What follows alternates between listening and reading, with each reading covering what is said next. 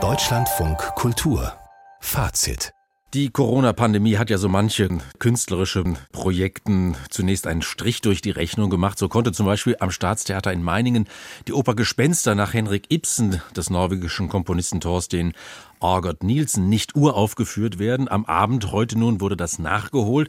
Und so kam es dann, dass neben dem ehemaligen Intendanten Ansgar Haag als Regisseur auch der ehemalige Generalmusikdirektor Philipp Bach als Dirigent der Uraufführung nach Meiningen für genau diese Produktion zurückkehrten. Uwe Friedrich hat für Fazit die Uraufführung gesehen. Er ist jetzt aus Meiningen zugeschaltet. Herr Friedrich, guten Abend. Guten Abend. Ibsens Stück hat nach seiner Entstehung 1881 für Schlagzeilen und heftige Kritik gesorgt. Zu viele Tabus hatte er gebrochen. Inzest, freie Liebe, Sterbehilfe. Im Mittelpunkt diese Witwe Helene Alving, ihr Sohn, der Künstler Oswald und das Dienstmädchen Regine, die Halbschwester von Oswald. Wie eng hat sich denn der Komponist an der literarischen Vorlage orientiert? Die Situation bleibt erhalten und die Verbindung der Figuren untereinander, also der Inzest zwischen Oswald und Regine, die das aber ja nicht wissen, das wird erst ganz zum Schluss enthüllt, und die kalte, zerstörte Beziehung zwischen Helene und Oswald, das bleibt. Es ist in der Struktur, der dramaturgischen Struktur insofern verändert, als jetzt die alten Figuren ihren Jungen jeweils in Szenen wieder begegnen. In der Oper funktioniert das hier sehr gut. Man kann ja jüngere Sänger dann diese Szenen aus dem Leben spielen lassen, weitgehend chronologisch. Was geändert wurde im Original ist ja diese vererbte Krankheit, die Syphilis, mhm. damals im 19. Jahrhundert noch nicht heil war. Ich erinnere mich an die Aufführung im Deutschen Theater, die legendäre mit Ulrich Mühe, wo wir damals noch als Theaterwissenschaftsstudenten saßen und dachten, oh Gott, also Syphilis ist ja nur echt kein Thema mehr. Hm. Das haben sie also weggelassen, glücklicherweise auch nicht die Kurzschlussmodernisierung, dass der jetzt vielleicht HIV-Aids hätte, sondern es ist nur von einer Erbkrankheit die Rede. Und das, sage ich jetzt mal etwas salopp, kann ja tatsächlich passieren. Denn man denkt, auch wenn man die Handlung der Oper liest, vielleicht erstmal, na, das ist ja so eng geführt, das würde sich ja noch nicht mal RTL 2 trauen in einer Soap. Aber ich kann, und das fasste mich dann interessanterweise in der Oper doch nochmal an. Ich kann aus meiner Schulzeit berichten. Wir hatten eine Mitschülerin, die hatte Epilepsie, damals schon behandelbar. Das war das große Geheimnis. Sie konnte den Druck nicht aushalten und hat sich das Leben genommen.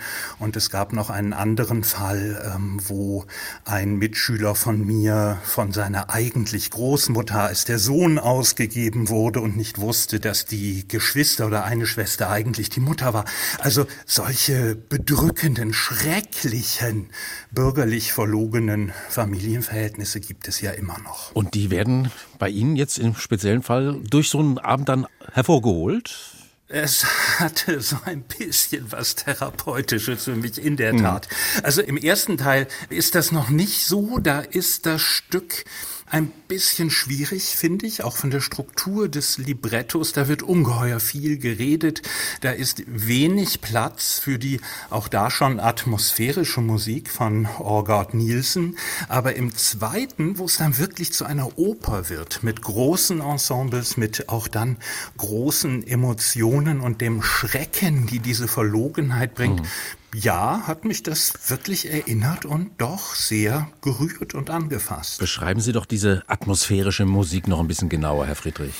Also Orgard Nielsen schreibt erstens sehr virtuos fürs Orchester. Man ist hier in Meiningen auf die Idee gekommen, ihm einen Kompositionsauftrag zu geben, weil er für Orchesterkonzerte neue Werke komponiert hat. Und auch hier bewährt er sich im Einsatz des großen Symphonieorchesters und das Meininger Orchester spielt ja wirklich auf einer sehr gehobenen Qualitätsklasse, sehr farbenreich, sehr schön und kompetent von Philipp Bach auch dirigiert. Mit äh, das Orchester ist erweitert zum Beispiel um Akkordeon, also es gibt auch so etwas fremd wirkende Klänge, norwegisch in dicken Anführungszeichen, mhm. weil man nicht unbedingt direkt an Grieg denkt, aber so gewisse Farben und harmonische Anklänge sind drin. Er schreibt vor allem ungeheuer gut für die Stimmen.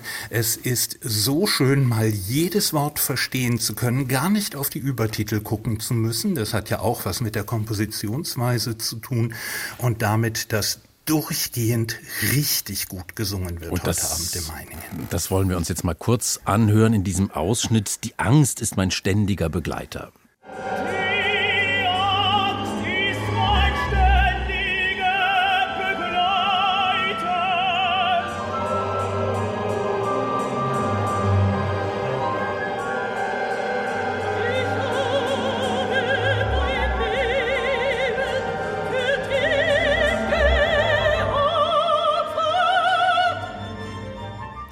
Das klingt ja, Herr Friedrich, ziemlich statuarisch. Auch der Chor so wie so ein großes Klanggebilde, so ein großer Klangband. Gibt es denn in diesem Stück auch subtilere Momente? Ich gehe mal davon aus, dass das sicherlich der Fall ist.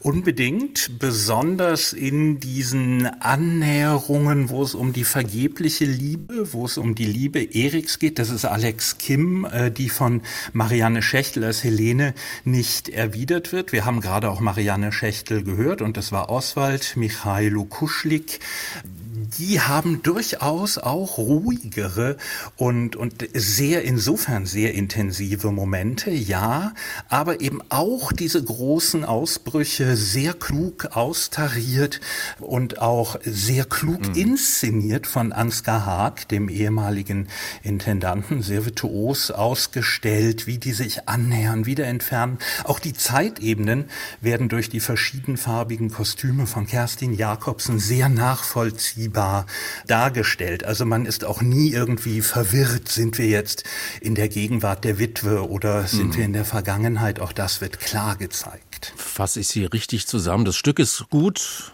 Die Inszenierung ist interessant und auch die musikalische Darstellung war von Philipp Bach ähm, sehr gelungen.